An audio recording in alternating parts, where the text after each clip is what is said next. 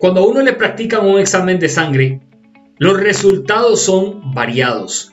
El examen de sangre de un emprendedor empiezan a darse algunos resultados que se los vamos a mostrar y son muy importantes que usted lo reconozca para ver también por dónde anda el ADN del emprendedor. El primero es la creatividad.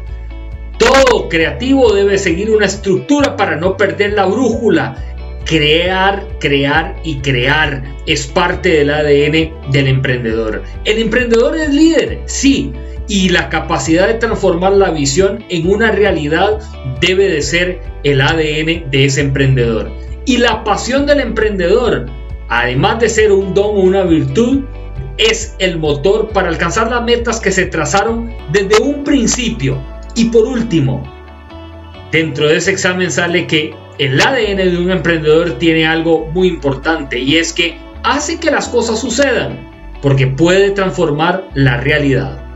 Aplique estos tips para alcanzar el éxito. Gracias por seguirnos en Pulso Empresarial.